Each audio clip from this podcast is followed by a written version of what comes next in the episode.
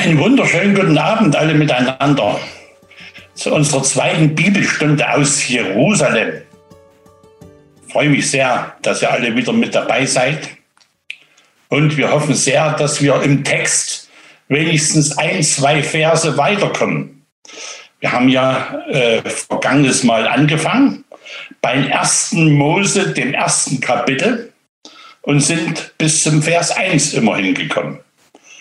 Heute geht es bei Vers 2 weiter und ich freue mich sehr, dass der Johannes mit uns so tief schürft in dieser, im Wort Gottes. Es ist ja eine Frage sehr drängend aufgefallen bei den Rückmeldungen vom letzten Mal. Die Frage wurde übrigens von mehrfach, also von mehreren Leuten gestellt. Die Frage war, warum schafft Gott die Finsternis, das Böse? Wie kann er das Böse erschaffen, da Gott doch eigentlich nur gut.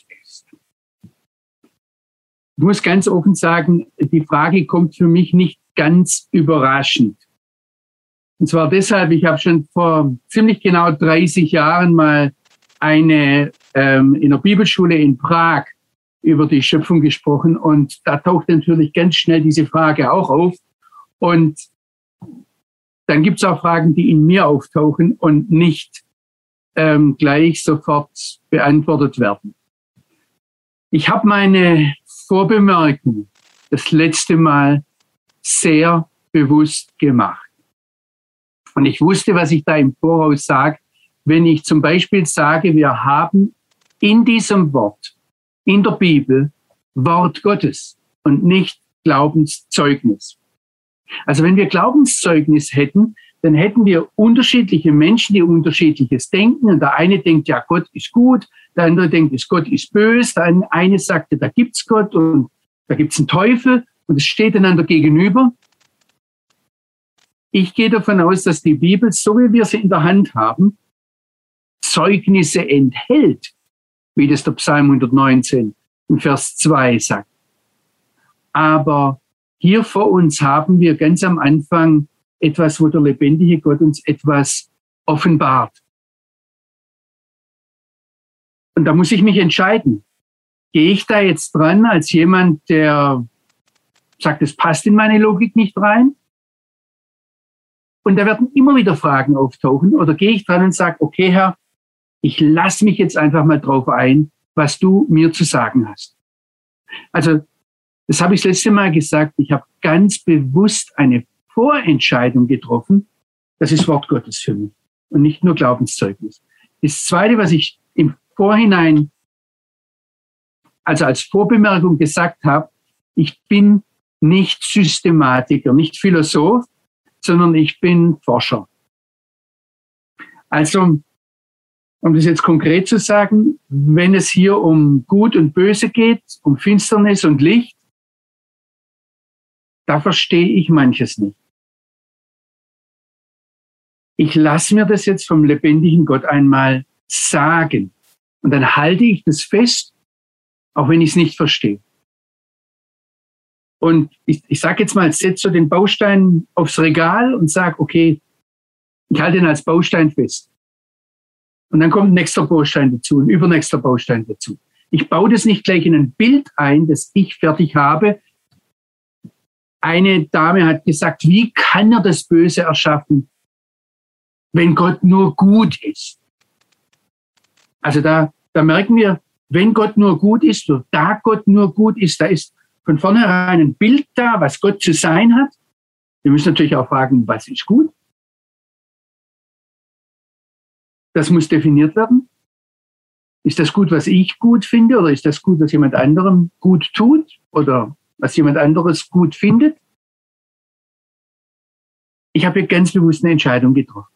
Und ich weiß, warum ich das gemacht habe, weil in diesem Text, den wir uns hier stellen, an ganz vielen Stellen Dinge auftauchen, die sind schwer zu packen.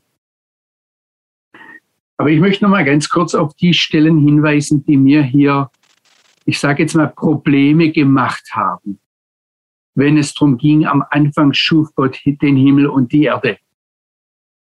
Ähm, wir werden heute auch an verschiedenen Stellen immer wieder zum Jesaja kommen. Und mir kommt es darauf an, dass Sie diese großen Linien sehen durch die ganze Bibel hindurch. Hier am Anfang in den ersten Versen der Bibel werden ganz entscheidende Weichen gestellt, die für das ganze Verständnis, unser ganzes Verständnis der Bibel ganz grundlegend sind. Und ich möchte, dass wir diese Weichen bewusst stellen. Also eine dieser Weichen ist, ich nehme die Auslegung des Jesaja ernst.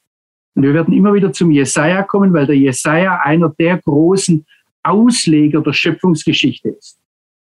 Und in Jesaja 45, in Versen 5 bis 7, ich lese die noch einmal, ich habe das letzte Mal ähm, schon angesprochen.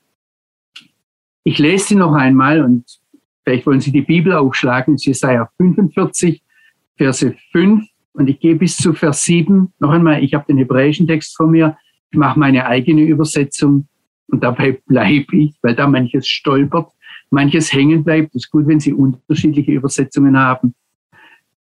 Jesaja 45, Vers 5 heißt es, ich bin der Herr.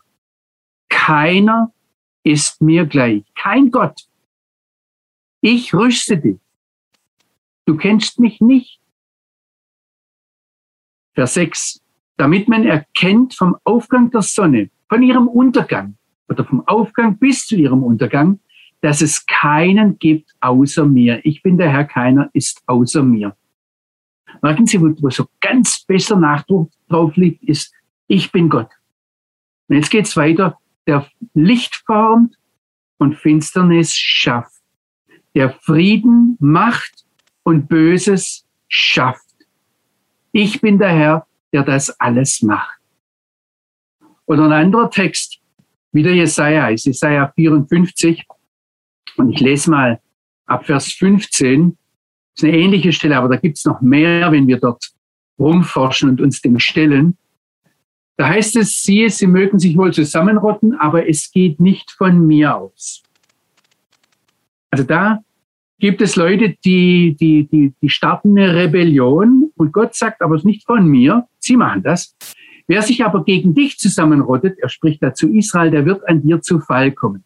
Aber jetzt sagt Gott zu Israel, sieh, ich bin im Vers 16 in Jesaja 54, sieh, ich habe den Schmied geschaffen der das Kohlenfeuer anbläst und eine Waffe hervorbringt zu ihrem Zweck.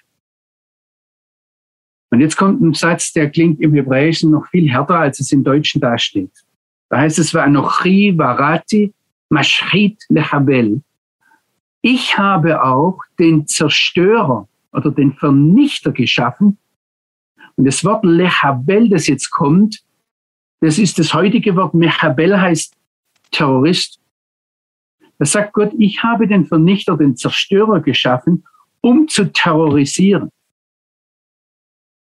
Also auch der Terrorist, auch die Terroristen, vor denen wir Angst haben, wenn sie aus dem Gefängnis ausgebrochen sind, die hat Gott geschaffen. Was hier ganz, ganz wichtig ist für uns festzuhalten, und das war mir wichtig, ich denke, das ist auch eine der Grundessenzen des ersten Verses in der Bibel, dass es keine einander ebenbürtigen Gegenspieler gibt in dieser Schöpfung. Also um das mal theologisch zu sagen, der erste Vers der Bibel erteilt jedem Dualismus eine Absage. Also jedem, wo, wo ein Gegenspieler zu Gott da wäre, der es dann doch irgendwie schaffen könnte wo ein Kampf gegen Gott da ist und dann nicht ganz klar ist, ob Gott es schafft. Gott sagt, ich habe alles in der Hand. Alles, absolut alles. Und da würde ich Ihnen noch mal gern was zeigen. Also ich, ich werde heute zum zweiten Vers kommen, versprochen. Aber ich möchte trotzdem noch mal etwas, ähm, etwas zum ersten Vers zeigen. Wir haben vorhin was vorbereitet möchte Ihnen das einfach mal zeigen. Und zwar gibt's hier den ersten, habe ich Ihnen hier den ersten Vers rausgeschrieben aus dem, ähm, aus dem, aus der Bibel. Da heißt es Bereshit bara Elohim et hashamayim ve et haaretz. Und das, was ich Ihnen zeigen möchte, ist, wie, wie starker Nachdruck hier auf diesem bara ist. Das ist das erste Verb, das eigentlich hier vorkommt. Und zwar sind es diese drei Buchstaben Bet, Resh und Aleph. Das, was so an Punkten drumherum ist, das sind die Vokale. Da gehen wir jetzt mal nicht drauf ein. Aber ich möchte Ihnen hier was zeigen. Das erste, was ich Ihnen hier zeigen möchte, wenn wir am Anfang eine Buchstabenreihe haben, gucken Sie mal, hier kommt noch einmal Bet, Resh, Aleph. Und dann nochmal Bet, Resh, Aleph. Also in den ersten, wie viel sind es? Neun Buchstaben in der Bibel taucht es zweimal auf. Wenn was zweimal auftaucht, dann ist das kein Zufall.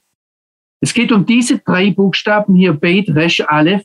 Und ich habe das letztes Mal schon gesagt, das ist ein einzigartiges Wort, das Gott vorbehalten ist und das sein Schöpfungshandeln beschreibt.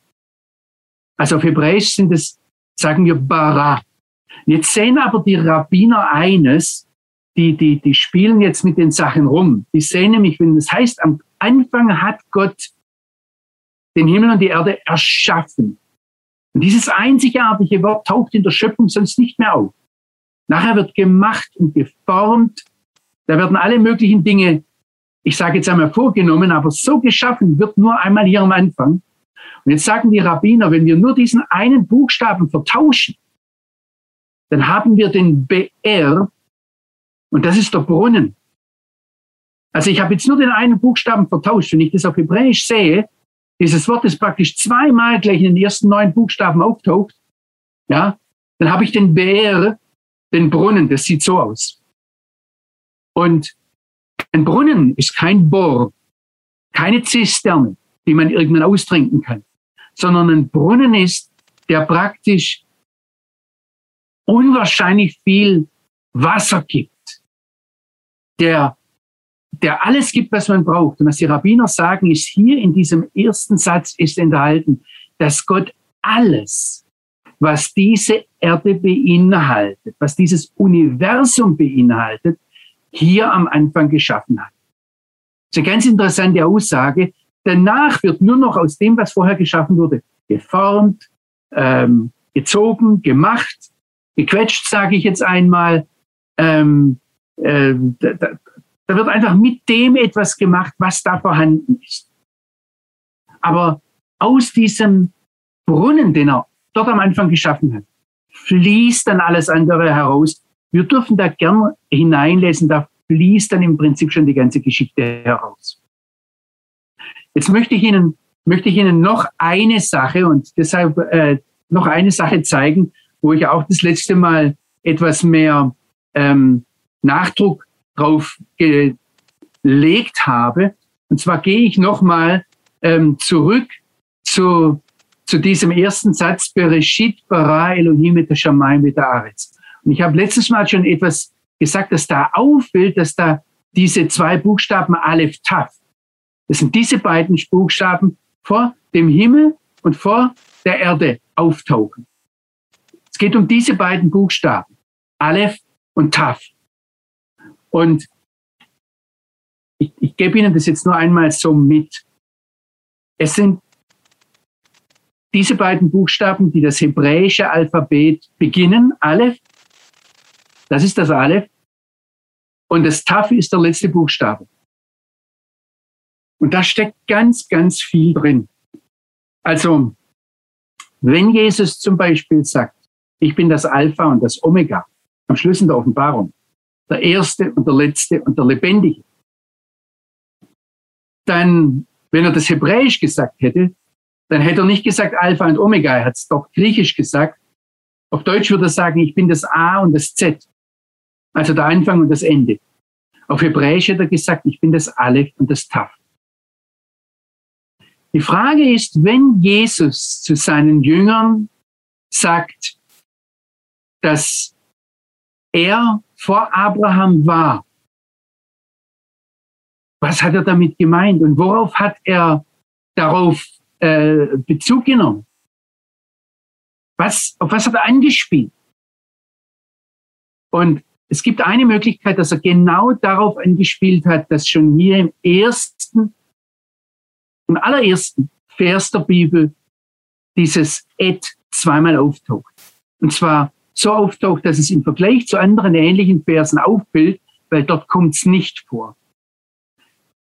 Ich möchte Ihnen diese Sachen sagen, da gäbe es jetzt noch viel, viel, viel im ersten Vers. Aber dann wäre der Wilfried Potter ganz enttäuscht, dass wir gar nicht zum zweiten kommen. Also in diesem Vers steckt so viel drin, dass wir da wahrscheinlich noch lange, lange weitermachen könnten. Und wenn wir dann miteinander drüber beten würden, das heißt, ich möchte den deutschen Konjunktiv jetzt ausschließen, ich möchte Ihnen eigentlich Mut machen, beten Sie darüber. Und beten Sie, nehmen Sie das ins Gespräch hinein und sagen Sie, Herr, was willst du von mir, dass ich daraus hören soll? Was willst du mir dadurch sagen? Und gib mir ein gehorsames Herz, dass ich das dann auch tue. Wie soll das mein Leben bestimmen? Ich möchte hier ganz klar sagen, die eine grundlegende, absolute Grundaussage ist, was zum Beispiel am Ende von Römer 11 noch einmal gesagt ist, von ihm her sind alle Dinge. Durch ihn sind alle Dinge und auf ihn zu sind alle Dinge geschaffen. Also das, was Jesus sagt, wenn er sagt, ich bin der Erste, der Letzte und der Lebendige, dann sagt er damit ganz klar, es gibt keine vorstellbare Macht, die mir in irgendeiner Weise kommen könnte ich sage jetzt einmal so, die in irgendeiner Weise meinen Plan durchkreuzen könnte. Und jetzt, ich sage jetzt einfach so mal, stellt euch das mal vor, wie das unser Leben prägt.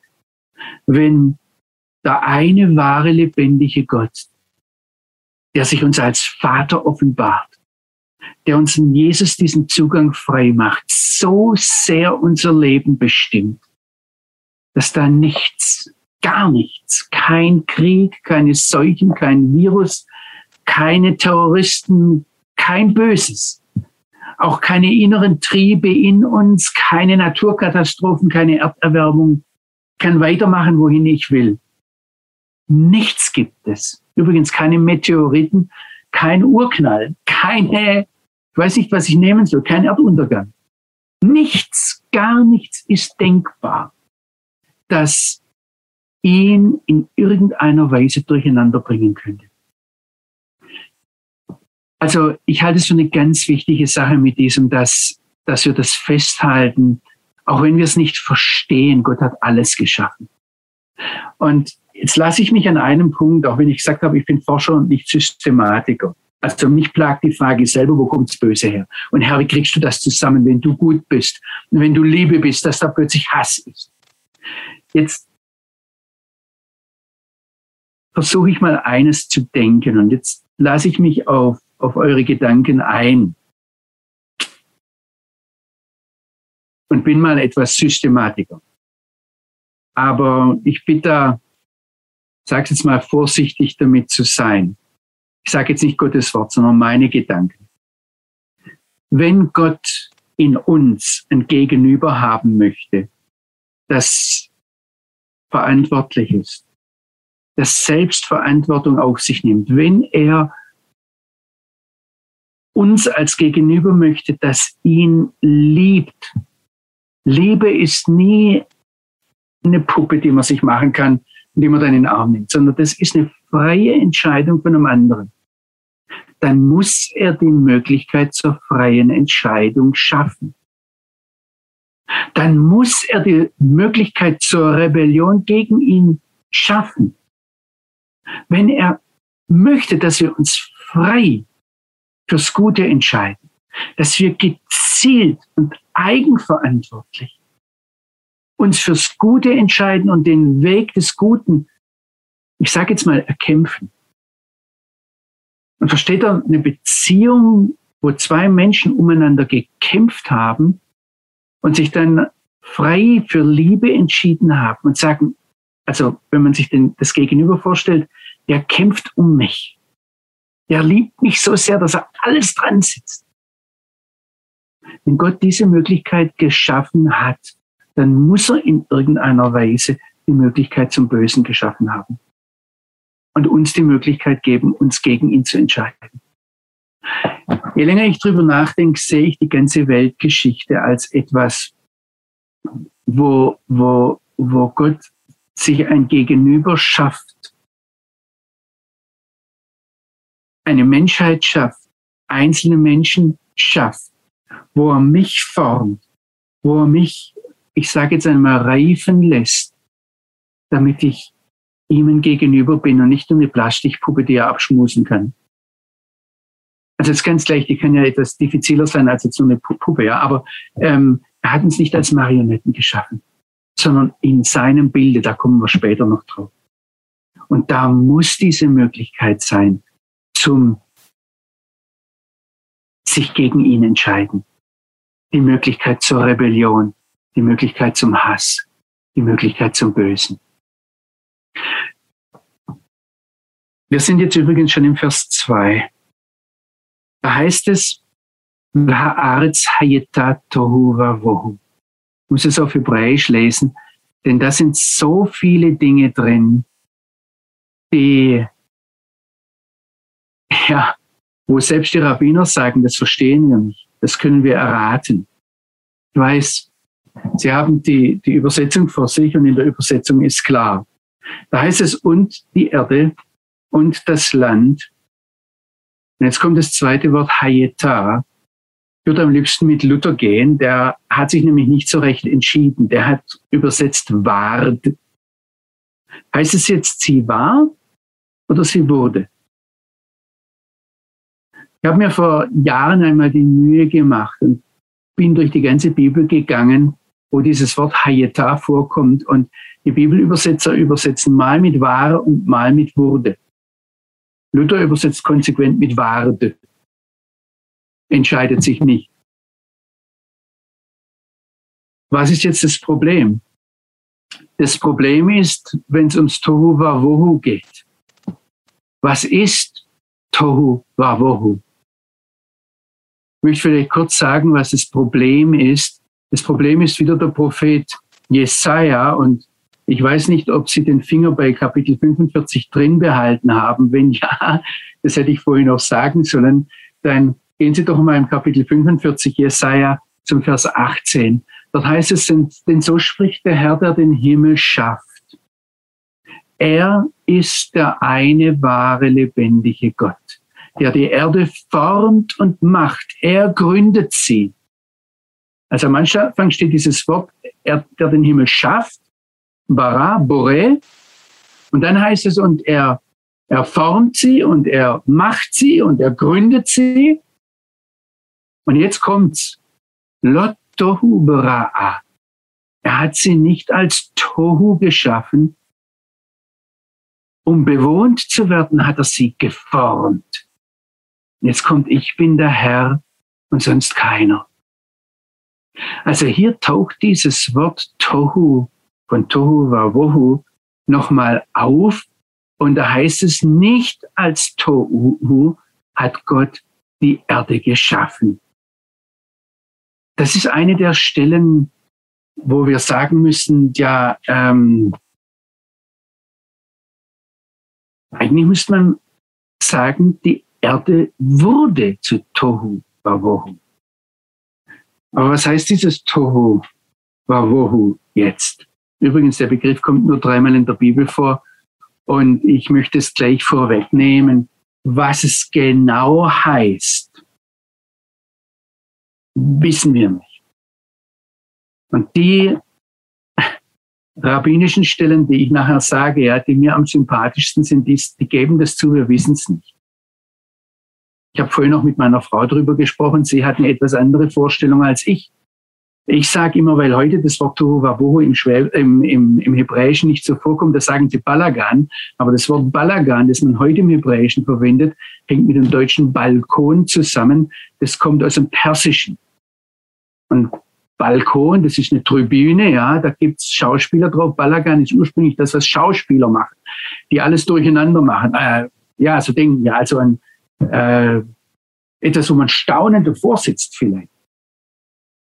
Ich habe hier, der Willi Gotter sich noch nicht getraut hat, Witze zu erzählen. Ich habe hier einen Witz vor mir zu dieser Sache mit dem Tohu Wabohu, ja, wo wir alle nicht so her wissen, wissen wir, wo es herkommt, aber an vielen Stellen ist es mit Chaos übersetzt. Und ähm, Da saßen mal drei Herren in Tel Aviv in einem Café, Architekten, Chirurgen und Politiker, und haben darüber diskutiert, wer jetzt den ältesten Beruf von den dreien ausübt. Und da sagt der Chirurg ganz klar, ich bin derjenige, der den ältesten Beruf ausübt. Denn seht mal, ganz am Anfang hat Gott den Adam eingeschläfert, hat ihm eine Rippe entnommen und als ein chirurgischer Eingriff dann mit Anästhesie hat er die Frau hergestellt. Da sagt der Architekt, nein, das mag schon stimmen, aber bevor Gott den Adam erschuf, da formt er aus, der, aus dem Chaos eine Welt, also eine echte Architektenleistung. Und der Politiker sitzt grinsend daneben und sagt, tja, und wer hat das Chaos gemacht? Also von daher, es gibt hier, äh, man kann hier schneller in Witze ausweichen mit dem Ganzen, als dass man erklärt, was bedeutet das jetzt eigentlich, das Tohu Wabohu? Ich habe hier einen Versuch einer rabbinischen Erklärung, wo ein Rabbiner sagt, das, das kommt vom hebräischen Wort Taha. Das kommt aber nirgends in der Bibel vor, das kommt nur im Rabbinischen vor und bedeutet so etwas wie Anstaunen oder dass man etwas noch Unbekanntes zu erkennen sucht. Dann kann es aber auch bereuen heißen. Und insofern, also da kommt er mit dieser Mischung, kommt er dann zu dem äh, sagt, Taha bedeutet was, wenn ein, wenn ein unklarer, ungehöriger Zustand eines Gegenstandes oder eines Verhältnisses ähm, uns zum Staunen oder zum Bereuen, also je nachdem, wie das ist, ja, ähm, bringt. Es wird oft mit Chaos übersetzt.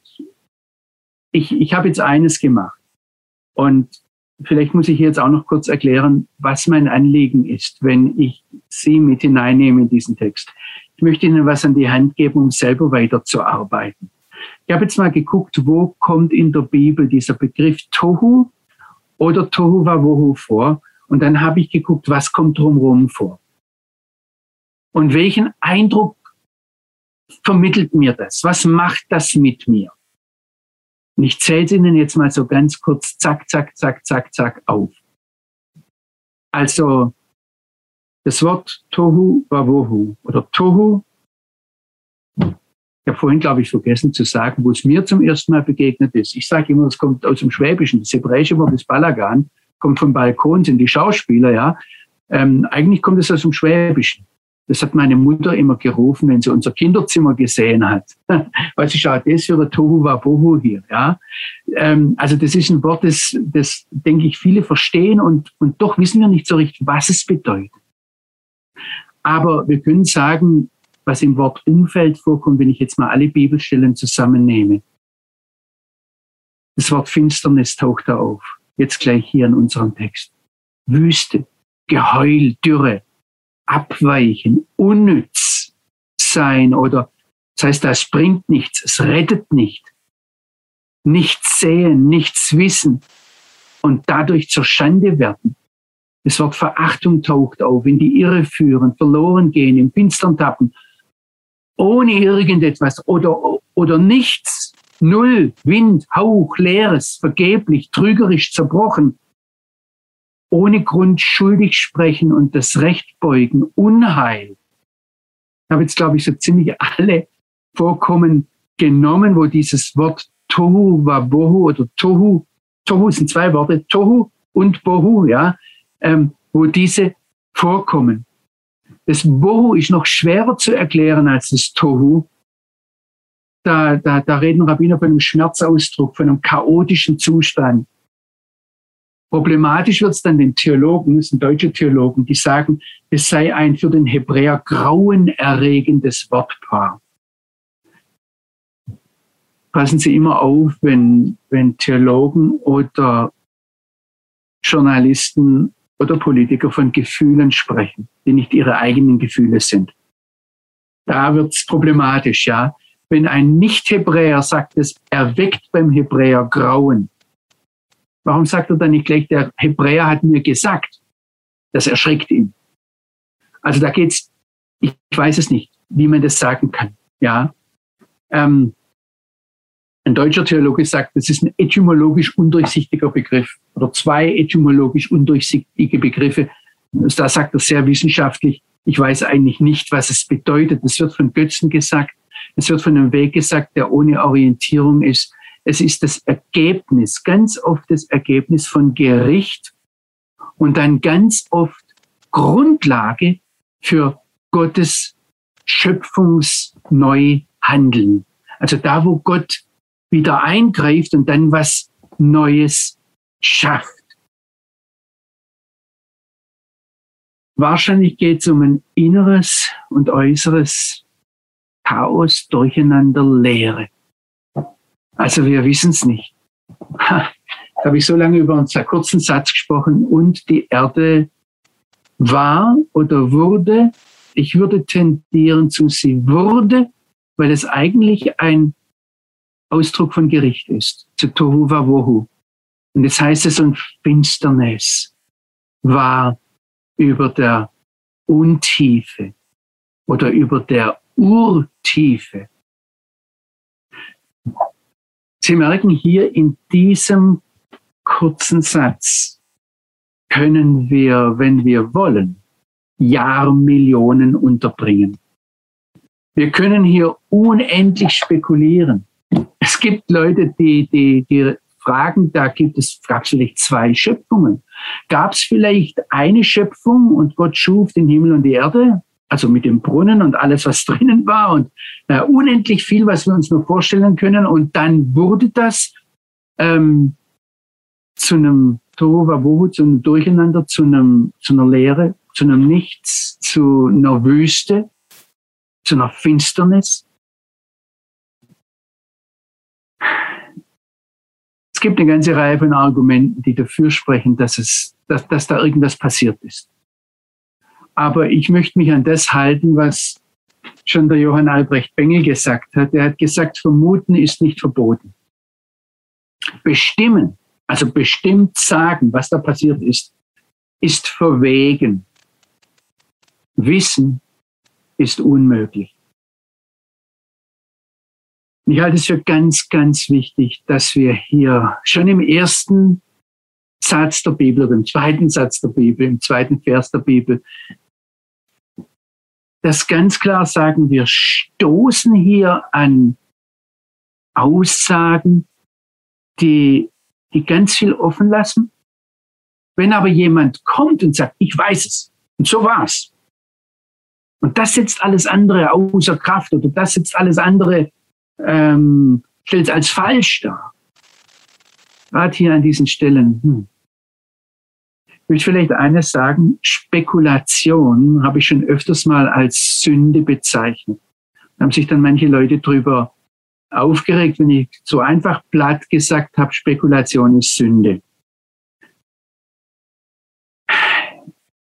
Wenn wir das Wort Sünde als am Ziel vorbeischießen sehen, also als Zielverfehlung, dann möchte ich sehr gern dabei bleiben, weil Spekulation das Problem in sich birgt, dass wir etwas vermuten, also vermuten ist nicht verboten nach Johann Albrecht Bengel, bestimmen ist zu wägen, und da geht es jetzt weiter, dass wir dann sagen, ich vermute, das ist so und so und jetzt bestimme ich das so. Und dann vergessen, dass Wissen unmöglich ist und wir meinen, wir wüssten es. Und schon wenn wir dann mit anderen streiten, schießen wir am Ziel vorbei. Ich glaube, dass wir lernen müssen zu sagen, das wissen wir nicht. Und es gibt hier am Anfang ganz viel, was wir nicht wissen. Was wir wissen ist, dass der lebendige Gott Licht ist und in ihm keinerlei Finsternis ist. Also wenn es jetzt heißt, dann, da war eine Finsternis über der Urtiefe, da muss sich Gott irgendwie zurückgezogen haben. Da muss irgendwas passiert sein, wo, wo Gott weg war. Die Rabbiner sprechen davon, dass Gott sich äh, konzentriert, dass Gott sich klein macht, um uns Raum zu geben. Das ist jetzt wieder ein ähnliches Denken, wie ich vorher erklärt habe, warum da irgendwo Böses sein muss und warum das von ihm kommen muss, weil er uns eine Entscheidungsmöglichkeit gibt. Das ist ein ganz großes Geheimnis, aber wir merken hier, wie unendlich groß Gott ist. Also ich halte das ganz stark fest. Gott hat alles in der Hand. Und ihm gerät nichts außer Kontrolle. Aber jetzt scheint er sich irgendwie zurückzuziehen, sodass da eine Leere, ein Durcheinander, ein ähm, Wüstland, etwas Verwirrendes, etwas ähm, Durcheinanderbringendes, also etwas, was uns total äh, die Orientierung nimmt. Wir haben nichts mehr im Griff. Dass das passiert und dann heißt es, und Finsternis, also ich kann nichts mehr mehr sehen, ist über der Untiefe. Aber jetzt kommt etwas ganz Entscheidendes und etwas Schönes. In diese Situation hinein heißt es, Veruach Elohim und da gebe ich jetzt auch nur eine ganze Reihe von Gedankenanstößen. Ich wünsche mir eigentlich, dass Sie weitermachen. Dass Sie jetzt äh, Ihre Bibel nehmen und durch die Bibel hindurchgehen. Was bedeutet eigentlich der Geist Gottes? Ich habe vor einiger Zeit mal eine, eine Predigtserie über die Endzeit gemacht und habe da über den Geist Gottes in der Endzeit gesprochen, habe da etwas erklärt. Also wenn Sie dort, dort können Sie spicken, sage ich jetzt einmal, dort können Sie nachsehen, ja. Was hier das ganz Tolle ist, dass eigentlich ganz viel aus dem Geist Gottes herauskommt. Und das ist, dass Gott, ich sage jetzt mal, ausatmet, macht. Übrigens, es ist der Hauch seines Mundes. Es ist dieses, das Gott macht, das am Schluss also das Hauch, der Hauch aus dem Mund des Messias fegt die ganzen Kräfte, auch die ganzen für uns unsichtbaren, überwältigenden Kräfte der unsichtbaren Welt bis hin zum Durcheinanderbringer, zum Feind, zum Satan. Das wischt es einfach alles weg. Aber dieser Hauch Gottes ist jetzt etwas, das nicht gewaltsam in die Knie zwingt oder wegwischt, sondern es heißt hier, dass der Geist Gottes merahefet. Sie, Sie hören es eigentlich schon. Das Wort wird, kommt nicht oft in der Bibel vor. Im fünften Buch Mose kommt es vor und da sehen wir die, die Geierdame, also die Mutter der Geierküken, wie sie über ihren Jungen brütet, wie sie den Jungen Schutz gewährt, wie sie die Jungen zusammennimmt und ähm, unter ihre Flügel deckt. Das sind dieselben Flügel, die nachher, das ist, kommt dort in dem Bild auch vor, die dann drunter fliegt, also die den Jungen das, ähm, das Fliegen beibringt. Und wenn sie dann so abstürzen, die sie dann auffängt und wieder hochbringt. Es geht aber darum, dass sie fliegen lernen. Übrigens, es steckt alles in diesem Bild drin, dass hier der Geist Gottes über diesem vielleicht Ergebnis eines Gerichtes, vielleicht Durcheinander, dass er über diesem Tohuwabohu über diesem, das heißt ein Maim, Wasser, brütet und etwas vorbereitet. Ich möchte Ihnen eigentlich gar nicht wegnehmen, da jetzt auf Entdeckungsreise zu gehen, auch was das Wasser bedeutet. Ähm, dass das Wasser ähm, also vom Hebräischen her ist es der, der, der 40. Buch, nein, der, der Buchstabe, der den Zahlenwert 40 trägt. Mayim heißt Wasser auf Hebräisch. Und ist das Mem? Sie können mal gucken, wo überall die 40 in der Bibel vorkommt und was das damit zu tun haben könnte. ähm, da taucht natürlich die Gedanken auf, warum heißt es am Schluss, es wird kein Meer mehr geben, wenn es hier jetzt Wasser gibt und ganz viel Wasser. Wenn vielleicht alles Wasser ist oder alles vom Wasser umgeben ist, es wird hier übrigens nicht gesagt, ähm, welche Form das Wasser hat, ob es Eis ist, ob es Dampf ist, ob es Dunst ist, ob es, wenn wir Menschen bestehen, glaube ich, zu über 90 Prozent aus Wasser. Oder ob es Salzwasser ist. Ich weiß es nicht steht offen. wenn die Frage auftaucht, ja, wo kommt plötzlich das Wasser her? Er hat es ja noch gar nicht geschaffen. Dann ähm, weise ich mal zurück auf den BR, auf den Brunnen, den die Rabbiner am Anfang im ersten Vers entdeckt haben. Wie kommt es daher? Wie steckt es da drin? Wasser hat etwas für uns Bedrohliches. Ich glaube, das ist der Punkt, warum das Meer am Schluss in der Offenbarung nicht mehr sein wird. Wenn wir darüber nachdenken, Sie können da die, die Oma Google fragen, wie viel und was auf dieser Erde erforscht ist. Die Meere gehören mit zu den unerforschtesten Bereichen dieser Erde und das meiste unserer Erde ist vom Meer bedeckt. Und gucken Sie mal nach, wie tief wir runterkommen. Wir wissen nicht sehr viel über die Meere. Also das Meer ist etwas, was, was ähm, sich unserem Zugriff entzieht in vieler Hinsicht. Es hat bestimmt etwas mit diesem Tohu Wabohu zu tun, mit diesem, äh, mit dieser Leere, mit diesem Durcheinander, mit diesem nicht greifbaren, vielleicht Ergebnis eines Gerichtes Gottes. Übrigens, das Wasser taucht ganz oft mit Gericht auf. Denken Sie an die Sintflut. Die wie lange dauert? 40. Also die 40 kommt dort vor.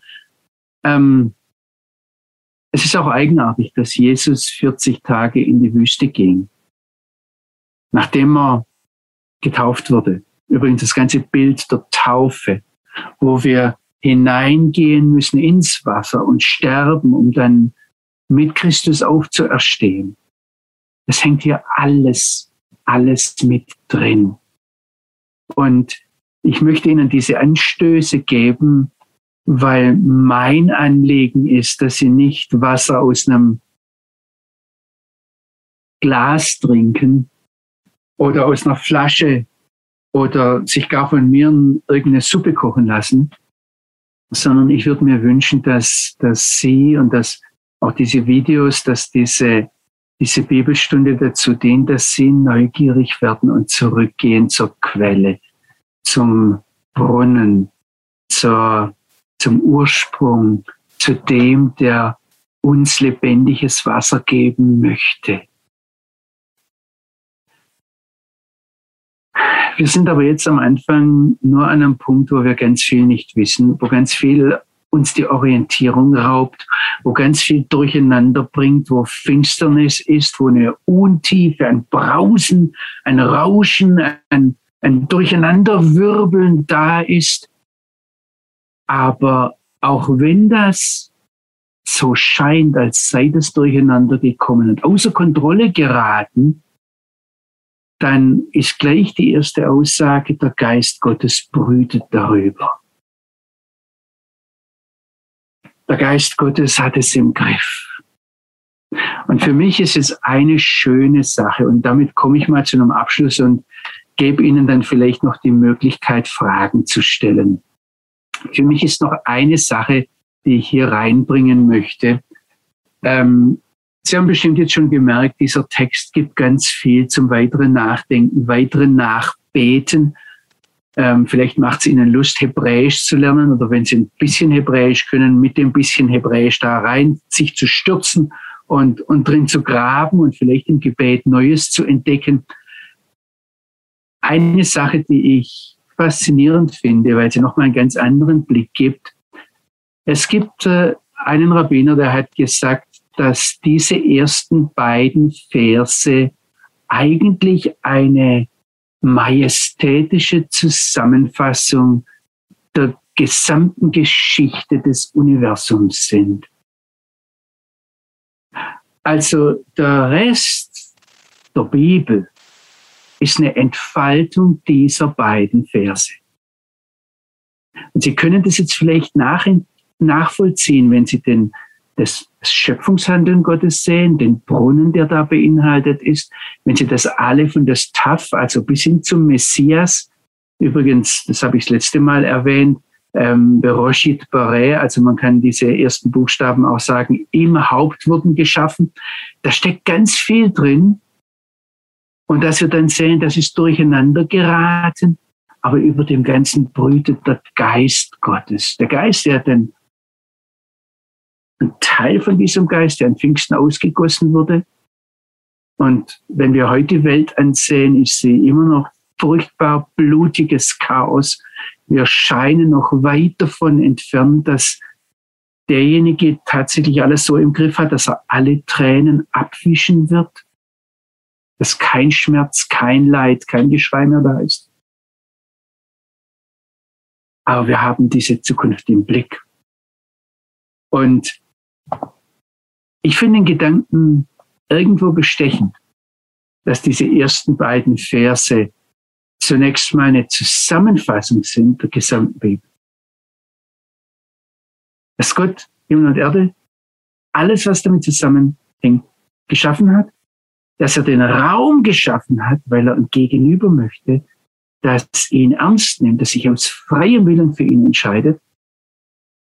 Und dass da jetzt ganz viel durcheinander ist, ganz viel ähm, für uns undurchschaubar, nicht erklärbar, ich sage jetzt mal orientierungsbedürftig, erklärungsbedürftig ähm, ist, aber dass über dem Ganzen der Geist Gottes brütet, um diesem jungen Adler letztendlich das Fliegen beizubringen.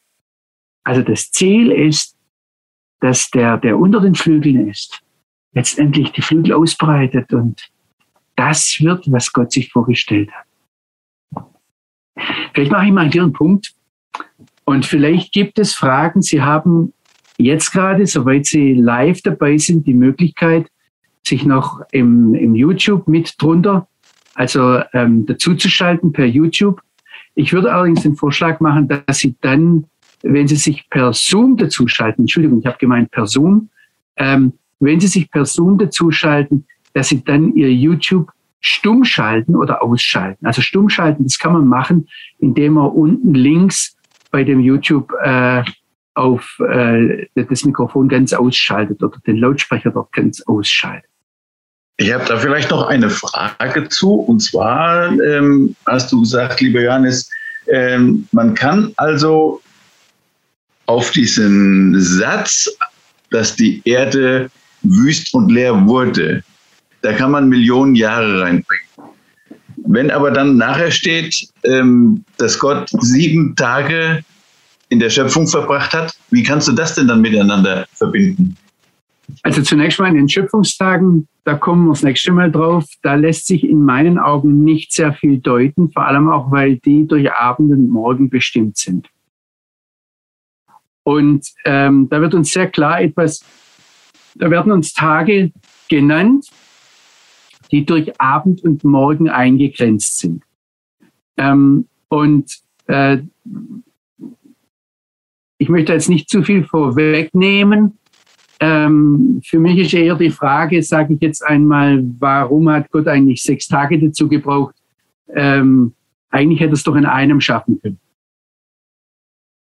Und äh, was hat er den Rest gemacht? Also wenn er am ersten Tag nur gesagt hat, es werde Licht und es wurde Licht, ja, was hat er dann, äh, also das ging in einer Minute, ja, da hätte er wirklich, äh, der Willi Gotter hat letztes Mal zu Beginn die ganze Schöpfungsgeschichte so kurz runter äh, gelesen und dann hätte Gott ja in derselben Zeit, also in denselben fünf Minuten, auch die oder zehn Minuten, auch die Welt schaffen können. Von daher, das, das löst sich für uns nicht auf. Ich sage jetzt nur, dass wir in diesen ersten zwei Versen, wenn wir sie nehmen, da steckt so viel drin, dass man, da kann man nicht nur Millionen, kann man Milliarden von Jahren unterbringen. Und ähm, von daher, das, ähm, die Frage ist, wie wir es verstehen. Ja, und ich, ich kann mir vorstellen, dass es so, wie du es jetzt angedeutet hast, dass praktisch das am Anfang eine Zusammenfassung ist und dann geht der, der, der Zoom rein, der, der Fokus rein und wir sehen uns genauer an, wie ist jetzt eigentlich diese Schöpfung genau passiert.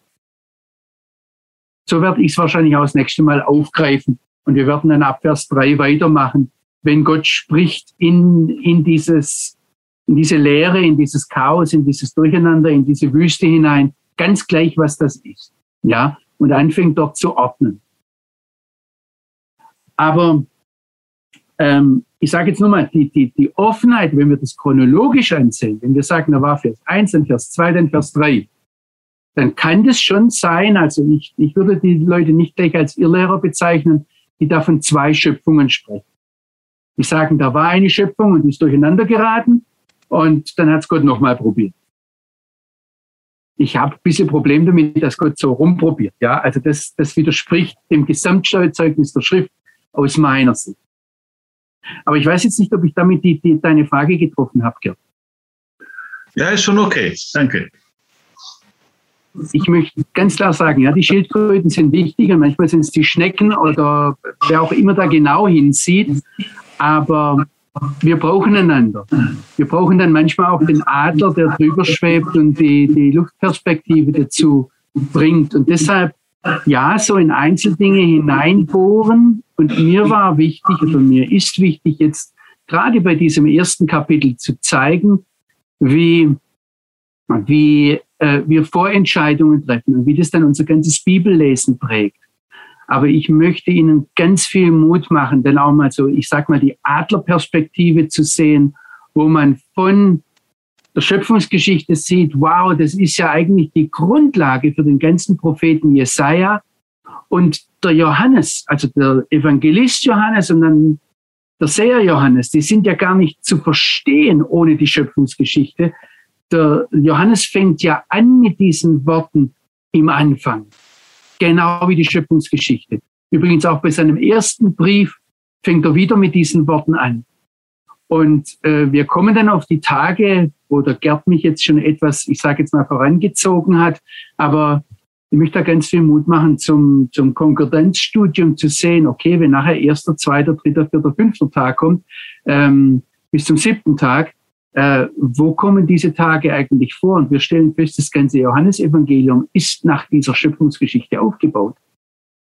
Also von daher ist es beides notwendig, dieser, dieser, dieses genaue Hinsehen, aber dann auch dieses ähm, äh, majestätisch drüber fliegen und mal die Bibel als Ganzes im großen Zusammenhang zu lesen.